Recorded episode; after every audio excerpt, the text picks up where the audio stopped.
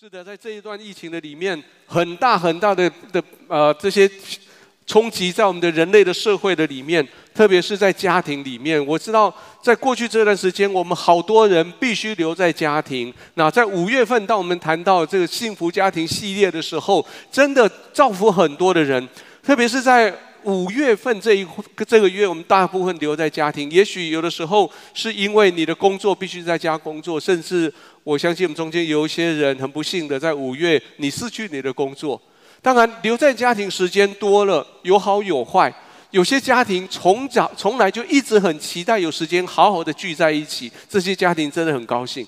但是有更多的家庭是他们的家庭里面长久下来有一些情绪的问题，有些结构的问题，有些沟通方式不良的问题，还有一些每一个人的兴趣、个性的没有办法融合的问题的时候，在这段时间因为被 stay home 这样子的 order 把你限制住，你就不得不面对面的时候，问题就产生出来。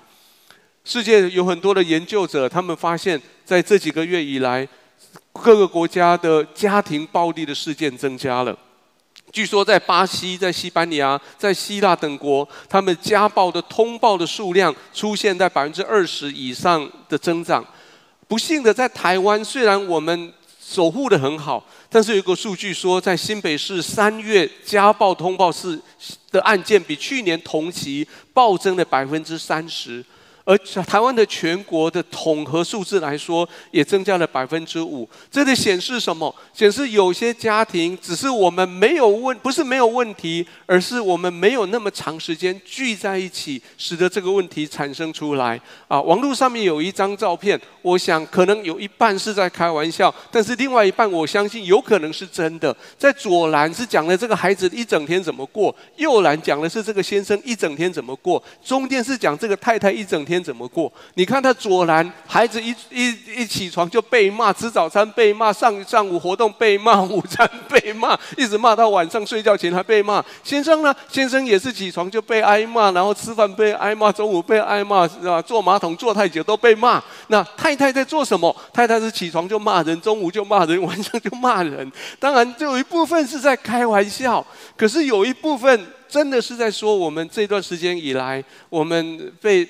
被留在家庭里面所产生出来的的的有趣的事情，但是据说有一个好消息，这个好消息是这一段时间，因为大家必须留在家里，听说估计在这段时间过完以后，全台湾会增加一万个新生儿。哇！听到这个消息，我真的是代表全台湾两千三百万人口，欢迎这一万个新生儿加入我们。不管你有没有瘟疫，不管 不管你有没有什么事情，家庭一直是这本圣经最重要的一个议题。这本圣经，如果你这样看，横的你看的时间线是神在掌权，直的你看的时间每一个时间线里面所产生的人是人的故事，而就在神的掌权跟人的故事的节点的地方，就是家庭在那里。神的心意在家庭里面表现，神的法则在家庭里面形成。耶稣将跟随他的人看作是他的亲人、他的家人。保罗邀请我们将教会看成是一个家庭来看待，所以他写给提摩太的这本书里面，这个年轻的传道人书信里面，他用了一些篇幅说明怎么借着家庭来在人间表达神的心意。今天的主题经文是提摩太前书第五章。提摩太前书第五章，保罗告诉他说：“你不可严责那些老年人，你要劝他如同父亲。”从这个字以后，他用不用不动用了一个劝。他说：“劝老年人像父亲，劝少年人像弟兄，劝老年妇女像母亲，劝少年妇女如同姐妹。”他用这个字，这个“劝”是圣经里面常常出现的一个字。这个字有好多很复杂的意思，但是我今天采取这中间有三个，我们我们正好在这个 EQ 的家庭里面，我们可以使用的三个劝的态度。劝的第一个角度是，你要来到他的身边，你要了解他到底他看到什么，你跟他站在同一个角度来看事情。然后第二个，第二个意义是不仅仅看同一个事情，而且你可以体会他的心情，你可以同理他的情绪，你这样你可以给他安慰，给他鼓励。而第三个，这个劝是请他帮助你，帮助你理解，请他帮助你，帮助你解释你的心情里面的一些的不不了解，或是一些的不愉快。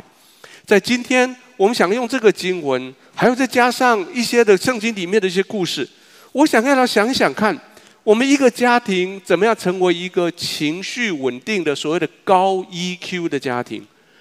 高 EQ 的表现有很多的方法，有些人是用他的语言，有些人是用他的面部表情，有些人是用他的行动，有些人是用他的心理的状态。但是我认为有一个更好的表现高 EQ 的方法。这个方法叫做不要急。高 EQ 的人，他做事不是很急的。所以今天让我跟你分享三件做高 EQ 的家庭不能急的事情。还有，如果你不急要怎么办？第一件事情，做一个高 EQ 的家庭或者高家庭的一份子，你不能急，不急着触动你的情绪。你将事情要听完全套，先了解一下。这个就是我刚刚所说的劝的第一个意义。去的第一个意义是来到他的身边，坐在他的旁边，从他的角度看世界，跟他同一个角度看这件事情，似乎这样，你才有可能理解到底他为什么要做这件事。你知道，有时候我们表达一件事情，或是给人看到一个外表，其实那个不是我们的真心。一九六七年代的时候，有一个学者，一个心理学家，他提出来，他说：“我们讲一句话出来，事实上只经过百分之七的信息是从你的语言声音发发表出来，有百分之三十八从你的语调跟你的声音。”而有百分之五十五是借着你的肢体语言所表现出来。我们必须考虑，当你听到一句话的时候，这句话的背后是什么样的声调？这句话背后是什么样的语气？这句话背后那个人的身体是什么样的肢体？啊，萨提尔这个非常有名的学者，他提出一个概念。他说：“每一个人只能够别人看得到你的行为，别人听得到你的声音，那只不过是海面上冰山的一角而已。在冰山的这一角上面，有你的故事，有你的行为，有你的言语，有你生活的事件。然后在冰山的下面，隐藏了这里面你身体对于这个事件的感受，还有。”你对于这个感受的感受，你对于这个事情的观点、期待、渴望，还有最后你的自我价值等等。而萨提尔这个这个学者，他说：我们外表别人看到你的冰山那一块，你为了要应付这个世界，你会发发展出不一样的应对的方式。有一些人，他们应对的方式是打岔型的。你还没有讲完，他就赶快告诉你，你他要讲的是话话是什么？有些是超理智型的，他用极多的理智掩盖他的他的情绪；有些人是讨好型的，他把自己的喜好压在最下面，只是去讨好别人。那有些人是指责型的，他不断用自己的标准去说别人的不对，而期待的能够产生在人类社会的是这个叫做一致型的，虽然不多。但是有有没有可能，一个人在水面之上跟一个水面之下，这些情绪的表达是一致的？有时候我们听到一句话的时候，我们必须要了解这个家人他讲这一句话，他的表面意思跟他里面底下意思到底有多大的差异？有时候这句话只是他一个情绪用语，有时候这句话是他的习惯用语，有时候这句话其实他也不懂什么意思，是他从同才那边学来的。有时候这句话，它只是应相对于刚刚所说那几个应对姿态，他所憋出来的话。有时候用话语用来掩盖山冰山下面。有时候其实有些我们的家人，他是用他的话语想要让你理解在冰山下面他的感受。这些你都不能用表面上面听到的、看到的、感受得到的来做最后的结论。这些你都必须要再了解一下。四福音里面，耶稣的很多行为、很多的言语，让人家不得不很怀疑，必须要再了解一下。比如说，耶稣他医治一个人的瞎子，一个瞎眼的人，他怎么做？他吐口水在地上和泥，把那坨泥抹在人家的眼睛上，医好他的眼睛。比如说，耶稣他说：“你们来跟我。”因为我的肉真是可吃的，我的血真的是可喝的。这些话语，如果你只看冰山上面，你真的很难明白。有些有些话语，耶稣一讲出来，当福音传到华人世界的时候，我们华人真的很难理解到底怎么一回事。因为约翰的，比如说约翰二书，啊，约翰第二章，约翰福音的第二章提到了一个故事：耶稣跟玛利亚还有他的学生们去参加迦拿的婚宴。婚宴到一半的时候，他们发现酒没有了，所以玛利亚就来告诉耶稣说：“耶稣，他们没有酒了。”耶稣听到玛利亚说他们没有酒了，耶稣回答说：“母亲，我与你有什么相关？我的时候还没有到。”你可以看到括号里面原文是妇人，这是我们在翻译的时候，事实上耶稣是说：“妇人，我与你有什么相干？我的时候还没有到。”哎，各位，特别是各位妈妈，如果你晚上十点半发现你的孩子功课还没写，你跟他提醒说：“孩子，明天要上学了，功课赶快去写。”如果你孩子跟你说：“妇人，我与你有什么相干？我的时候还没有到。”你会不会抓狂？如果你的先生早上要出门，你跟他说：“哎，哈哈尼，今天回回家的时候记得买米，我们家的米不够，没有没有米了，记得去超市买一包米回来。”如果你先生跟你说：“欧巴桑啊，我与你有什么相干？我的时候还没有到。”你会不会抓狂？如果你只是看到话语的表面，你一定心里面很不舒服。马可福音第三章还有更让你更不舒服的事情。马可福音第三章记载的是耶稣忙着服侍，医治手枯干的人，赶出许多的鬼。他又设立了十二个门徒来跟着他，他忙到连吃饭的时间都没有，甚至文士说这个人一定被鬼附了，他发狂了。然后他的母亲跟他弟弟要来找他，圣经这么记载。这个记载，圣经记载说，有许多人在耶稣周围坐着，他们就告诉他说：“看呐，你的母亲跟你的弟兄在外边找你。”耶稣回答说：“谁是我母亲？谁是我弟兄？”各位，如果你是玛利亚，你听到耶稣这么说，你会不会很伤心？如果你是耶稣的弟弟，是雅各，是犹大，你会不会心里面很想要扁你这个哥哥？如果你是会众，或许你会不会想要把他送到精神科去？因为看起来他躁症在发作，连饭都没得吃，必须强制住院了。耶稣说这些话看起来都很有道理，都很有个性，可是让人家听得很不舒服。一句话你听了不舒服的时候，先把情绪收起来，先想想看，听完全套先了解看看。一句话讲出来的时候，第一。有可能是他在记录还有翻译上面有一些差异。第二，有可能他讲这句话有他第二层的背后的语义。比如说，耶稣他说：“妇人，我我与你有什么相干？我的时候还没有到。”其实耶稣在讲的不是一般的街上的欧巴桑这个妇人，耶稣在用的“妇人”这个字是指的是尊贵的公主。这句话耶耶稣的意思，我们翻译成这个样子误会了。耶稣的意思可能是这样。耶稣可能是说：“尊贵的公主啊，这个事情我来处理，我会在适当的时候介入。”哎，听起来不就是舒服多了吗？所以后来你看到故事的发展，母亲玛利亚怎么说？玛利亚去告诉那些管宴席的人说：“他告诉你什么，你们就照着做。”听起来玛利亚听到的是这个版本。耶稣告诉他说：“尊贵的公主啊，这个事情我会处理。”那我会在适当的时候，我会来处理。其实后面他说，请你安心。马可福音这段经文也是一样。马可福音这段经文，他的话中有话，所以圣经后来说，这这是他说，谁是我的妈妈，谁是我的兄弟姐妹。后来耶稣他加了一句，他说：看呐，凡是遵行神旨意的人，就是我的弟兄姐妹跟我的母亲了。然后耶稣说。耶稣他这么说以后，其实他背后的意思是说，我不是不承认我的家庭，我是要把我的家庭更加的扩大。各位，我们每一个人都有个性，我们每个人从我的个性里面发展出带着个性的说话的方式，还有喜欢听的话。我们不是上过这个课吗？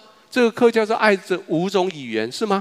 爱的五种语言是五种语言的五种语言的啊的的分类。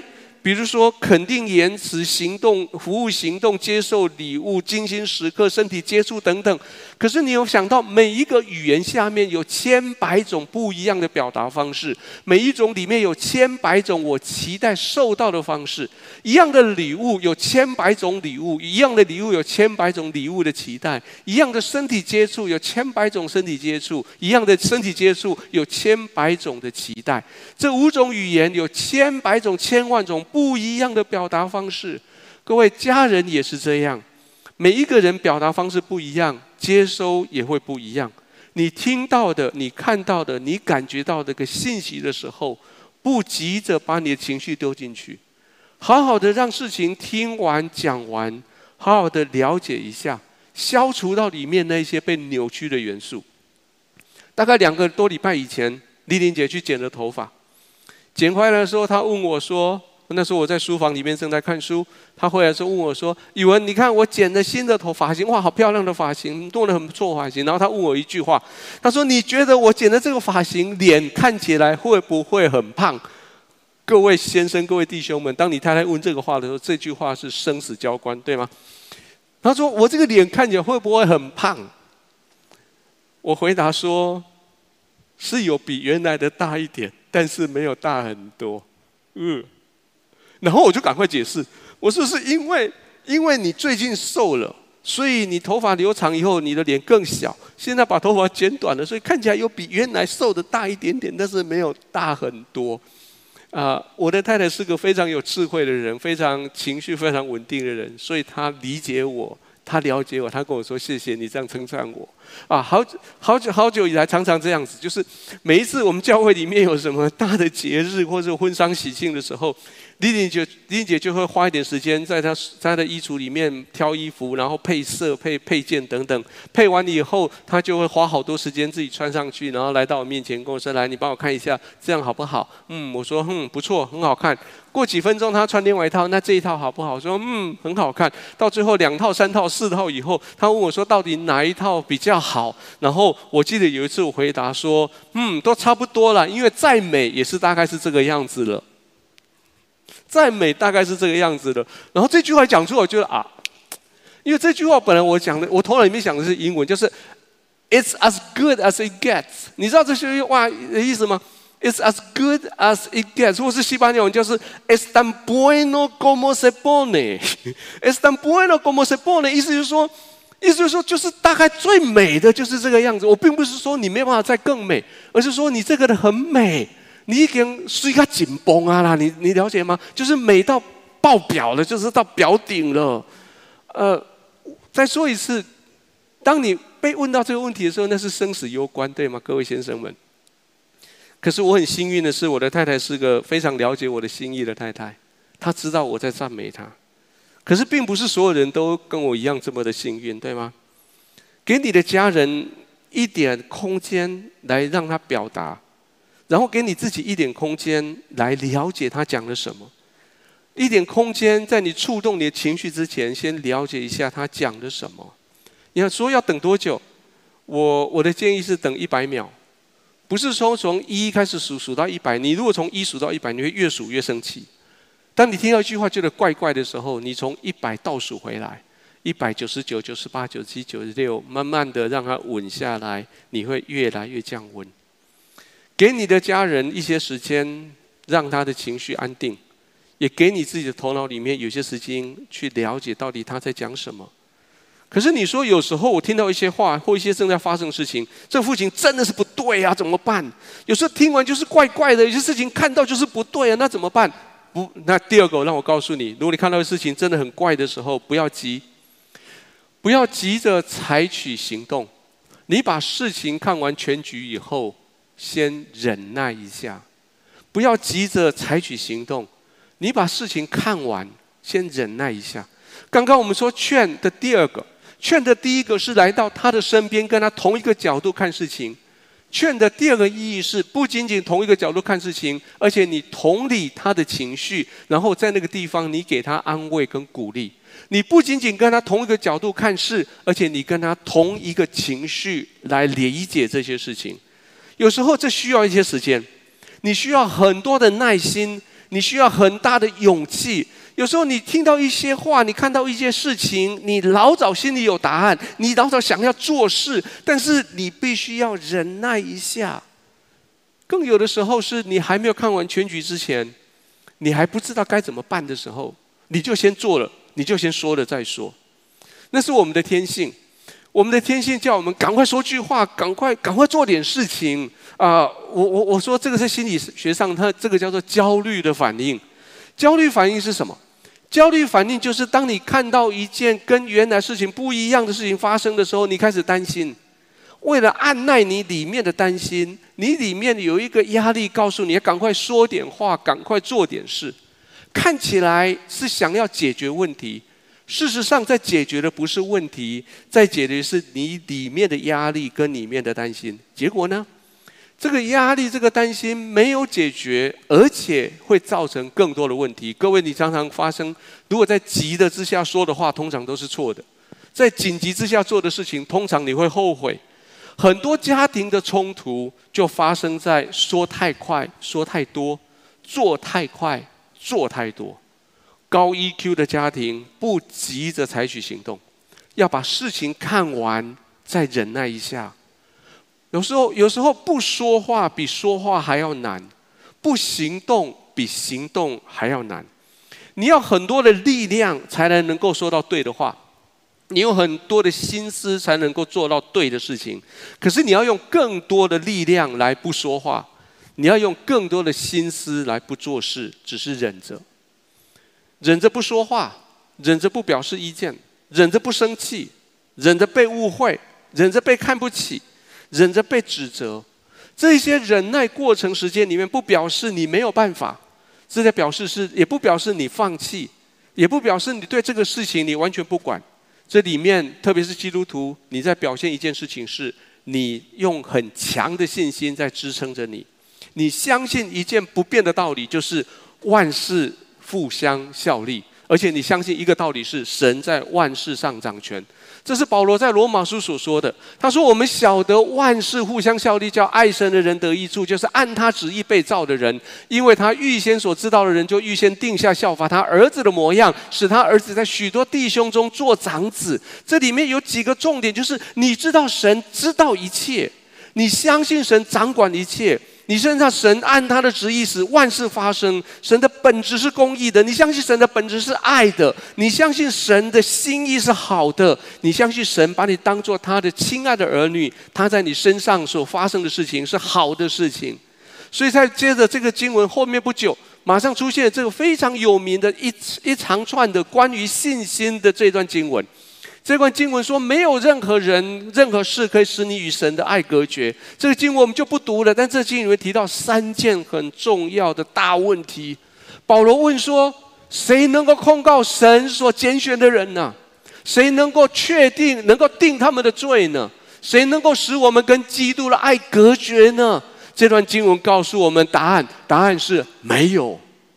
各位，你必须有个确信。即使你没有做任何事，即使你暂时不说任何话，即使你在那边忍着，没有任何一件事使你被控告，使你被定罪，使你与神的爱隔绝。隔绝的意思是跟神中间有缝隙、有空间。隔绝意思是说你跟神没有办法亲密的接触，没有任何一件事情使得你被控告、你被定罪，你跟神中间有空隙。各位，这样信念非常重要，因为你在看到结果之前，你需要支撑很多时候，也许有几天，也许几年。你需要相信，没有人可以控告你；你可以相信，你必须相信，没有人可以定你的罪；你必须相信，没有人使你与神的爱隔绝。也许你看到你孩子的行动、家人的言语、亲戚的态度，是那么的叫你伤心。你的家人不断的控诉你，旁边人不断定你的罪，你的环境不断的在抵抗着你，甚至他们的声音不断告诉你说，上帝根本不在乎你，你神上帝已经离开你了。各位，你需要有信心，要撑住。这个信心在约瑟的心里面，在他的苦难故事里面被我们看到了，撑住了。撑住多久？他十七岁的时候被他哥哥卖到埃及。等到他当宰相的时候，已经三十岁，撑住至少十三年，再加上后面的七年的呃他们的丰收期二十年，再加上两年的的啊的饥饥荒期二十二年之后，他才跟卖他的哥哥们见面。这个信心在约瑟的里面撑住了二十二年。如果你再加上后来雅各搬家搬到了埃及，在那边住了十七年。雅各死的时候，他的哥哥们很担心，担心这个约瑟会不会趁着这个机会开始报仇。所以约瑟在的在创世纪第五十章的时候，约瑟讲了一句我们常常在读的这句话。他说：“从前你们的意思是要害我，但神的意思原是好的，要保全许多人的性命，成就今日的光景。”这个从前就约瑟来讲是十七岁的时候，如果照着照着啊。创世纪这个时间这样算起来，这个是三十九年以后的事情。在约瑟五十六岁、五十七岁的时候，他告诉他的哥哥们说：“从前三十九年前，你们想要这样害我，现在我们事情终于看明白，看到最终结，是神要做救我们全家。”各位弟兄、各位姐妹，你家里面那件冤屈的事情多久了？你孩子在那边做那些让你没办法理解的事情多久了？你的先生那些奇怪的习惯、奇怪的个性多久了？你的爸爸妈妈、公公婆婆、岳父岳母、你的亲戚跟你过不去那些纠结，这样纠结多久了？你的家人那些奇怪的个性、奇怪的态度、说话的方式，到现在几年了？神说：撑住，采取行动之前忍耐。传道书这么说：说事情的终局。总强如事情的起头，事情的终局比事情的起头还要重要。你可以忍耐一下吗？希伯来书提到亚伯拉罕的时候，希伯来书说亚伯拉罕他既恒久忍耐，就得了所应许的。想想看，希伯亚伯拉罕七十五岁离开乌尔，到一百岁的时候才看到以撒，这中间二十五年。雅各雅各书提到另外一个人，这个人是约伯。他说：“那先前忍耐的人，我们称他是有福的。你们听见过约伯的忍耐，也知道主给他的结局。明显主是满心怜悯、大有慈悲的。约伯受苦受多久？如果你看他的故事，从第一件的灾难事件到最后一件。”看起来大概一年，一年多一点点，事情就全部都发生，所以让他那么的那么难过。可是约伯用多少时间恢复到他原来的？神用了多少时间？如果看他后来又生了七个儿子，三个女儿，我猜没有十五年，没有二十年，至少得十五年的时间生下这么多的小孩。这十五年、二十年的时间。约伯在想念着他过去的日子，一直到有一天，约伯他终于发现神在他生命里面最终的旨意。所以啊，雅各书说，知道主给约伯他的结局。各位，在你的家庭里面，有很多事情在发生，不急着采取行动，把事情看完全局，再忍耐一下，再忍耐一下，在忍耐的这下。把事情先放在你的心里面，让它存下来，不急着下结论，将事情先存在心里面，再等候一下。劝的第三个意义，第一个是来到他来到他身边，跟他同一个角度，同理他的心。第第三个意义是让他有机会跟你解释，到底发生什么事情，让他有机会帮助你能够理解整个事情的来龙去脉。即使事情看起来很糟糕，但是你不急着下结论，将事情先放在你的心里面，先等候一下，让这个事情到了一个程度，这个人他有机会帮助你，让你了解到底发生什么事。这有点像什么？有点像在打棒球的时候的第九局的下半。其实会看棒球赛的人喜欢看第九局下半，第第九局下半球赛最精彩。会怎么样还不一定。虽然已经两人出局，已经二好三坏，现在是满球数，而且是满垒。现在这一个强棒在那边打最后一棒的时候，球赛还正要更精彩，正要开始而已。再忍耐一下，再等候一下。啊，在英文的表达里面有一句很有趣的表达，他说：“他说 It ain't over until the fat lady sings。” 他说那个胖女人还没唱歌之前，事情还没结束。这这背景是这样，很多的歌剧到最后高潮的时候，会派出当家的那个那个女高音，通常女高音都是身材比较大一点的那个啊，这叫做叫做胖胖女士。这位胖女士会出来，大声的唱那最后的那一首最精彩的歌。唱完以后，这个戏剧才会结束。意思就是说，如果最后的这位女高音还没有上台之前，歌剧还没有结束，我们还要再等候一下，看事情的结局。二零一零年，大陆有一部很有趣的电影，叫做《让子弹飞》。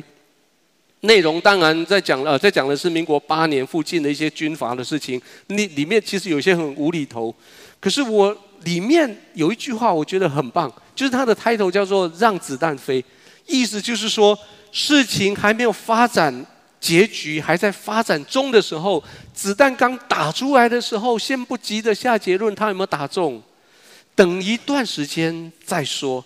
让子弹再飞一会儿。我们刚提到的约瑟，约瑟他在创世纪的故事里面，最早的他的早年的故事里面说，他是一个爱做梦的人，梦见他的哥哥在天里面捆河捆，捆起来的时候，他说：“我捆的河捆站着，你们的河捆都拜我。”所以哥哥心里面当然就对他很不舒服。后来他做了另外一个梦。他梦见太阳、月亮跟十一个星星都向他下拜。太阳指的当然是他的爸爸，月亮指的是他的妈妈，他们都向他下拜。爸爸妈妈当然心里面听着就不舒服。约瑟将这梦告诉他的父亲跟他哥哥们，他父亲就责备他说：“你做的这是什么梦啊？难道我跟你母亲、你弟兄果然都要俯伏在地向你下拜吗？”可是骂完以后，圣经写的这段话。说雅各心里不舒服，但是雅各知道有些事情在发生。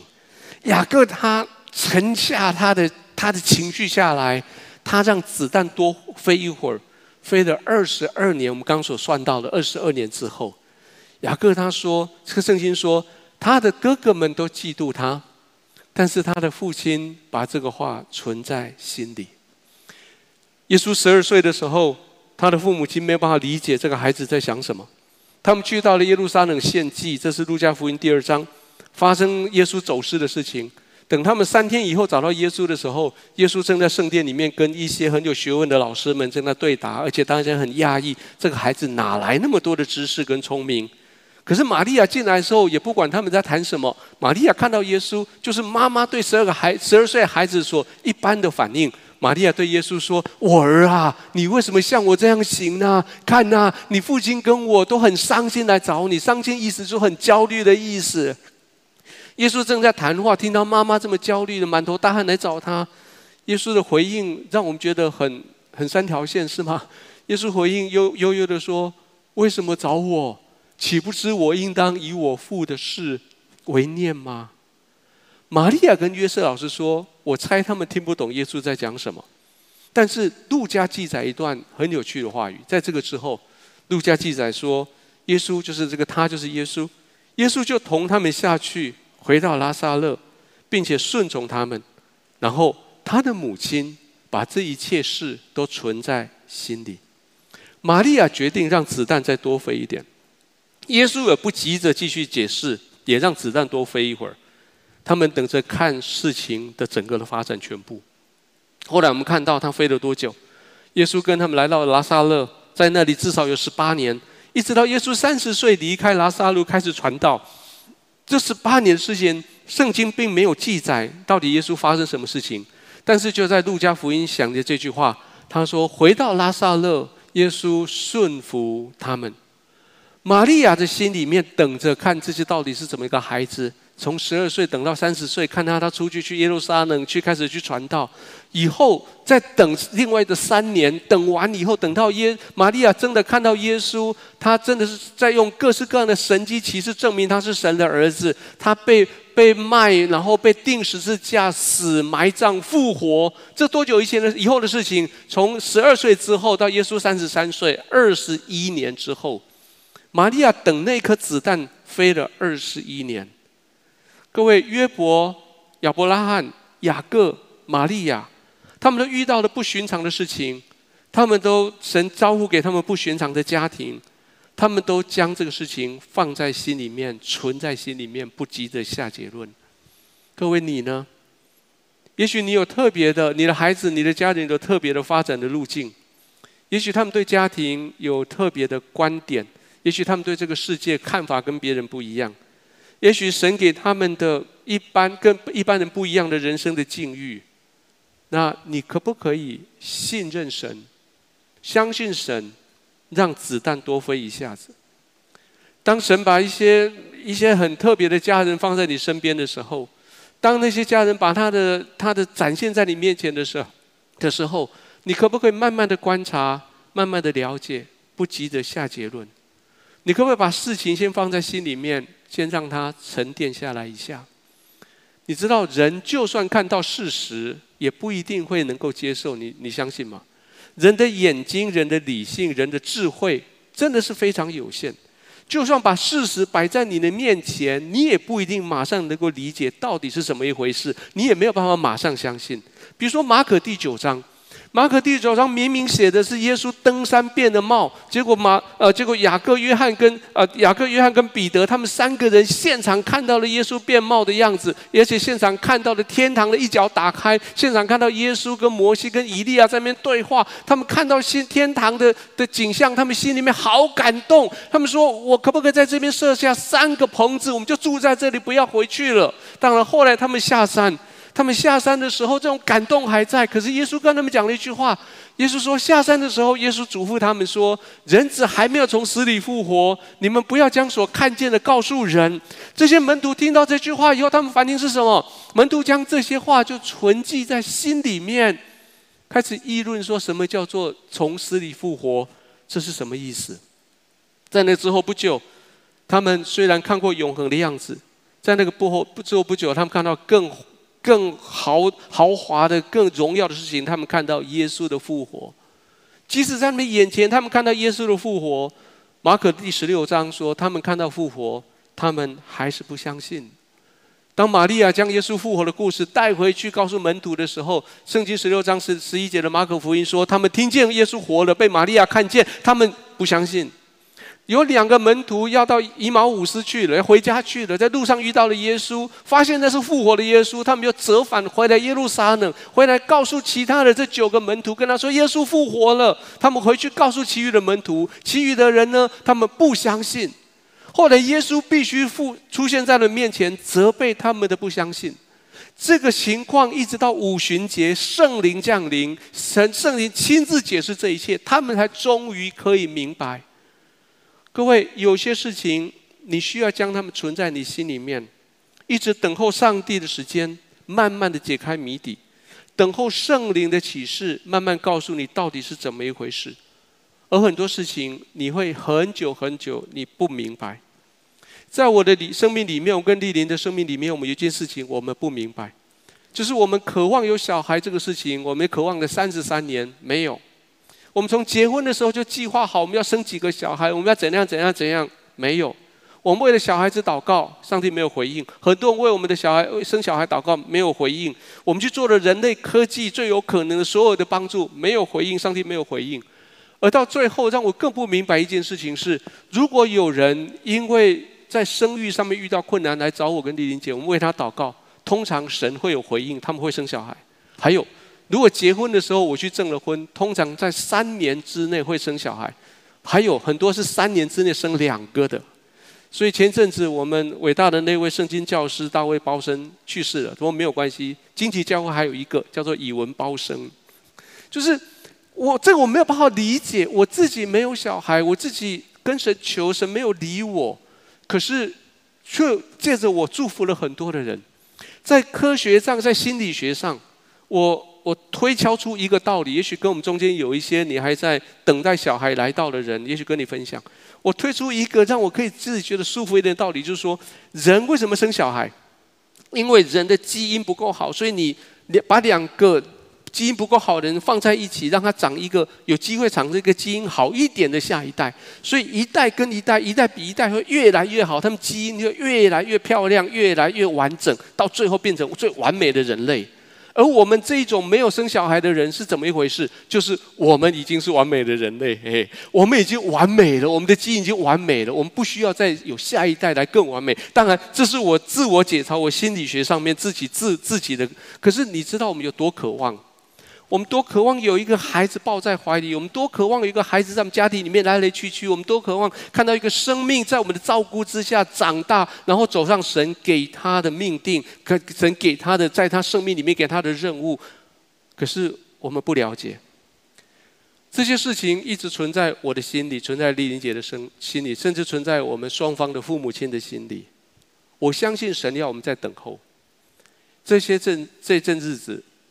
子弹还在飞，我们需要把事情存在心里。各位，今天你说你要一个高 EQ 的家庭，这三件事情非常的重要。不急着策动你的情绪，了解一下；不急着采取行动，忍耐一下；不急着定下结论，等候一下。我们先来祷告。在今天祷告的时候，我特别要对我们中间，也许有一些夫夫妻，你正在等候你的孩子来到。或许你跟我一样等了二十年、三十年。有些事情我们不能够明白，但是就在我们不明白的时候，神说将这个事放在你的心里存下来，在这不明白的地方，神创造一个我们可以跟他最亲近的角落。在那里是你跟神最亲密的地方，是你跟神对话的地方。在那个角落里面，是你的信仰真实的展现的地方。我想中间也有一些人，在这个月每一次我们提到了家庭这个议题的时候，你心里面就有一些的涟漪，有一些的激动，因为你渴望有婚姻。因为你渴望有家庭，真的很多事情我们不明白，为什么同年龄的人，他们开始有对象约会，他们论及婚嫁，他们结婚，后来他们生小孩，他们照顾小孩，到现在你还是一个孤家寡人，而就在这个没办法明白的地方，神创造一个亲密的角落，在那里。他说：“亲爱的孩子，我陪你，我与你对话，在那里，我陪你等待，让子弹再飞一段时间。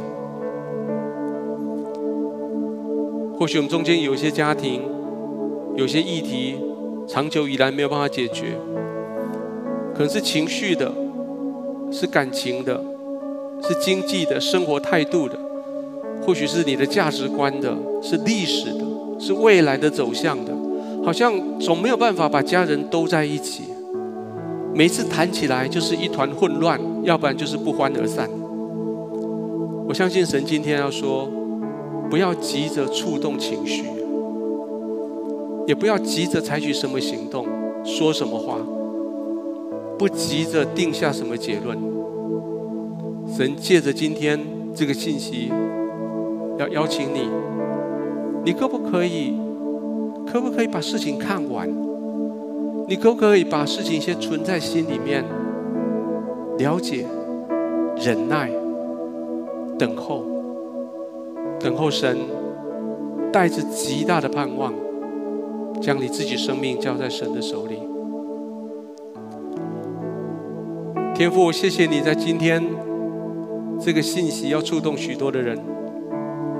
这个信息要触动许多在许多的高焦虑、在许多的担心、忧伤里面的人，要触动许多在很多人生无解的问题里面的漩涡里面的人。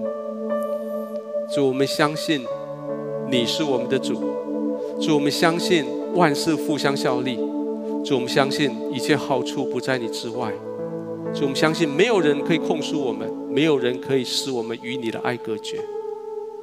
主，今天我愿意再一次将我生命的主权交在你手里，亲爱的耶稣，现在我祷告，将我的心门打开，邀请你进到我心中来。做我的主人，做我的救主，赦免我过去所犯的错，饶恕我的罪，带领我前面的道路，回应我的祷告，谢谢你带领我。一直到我看到你的心意奉耶稣的名祷告。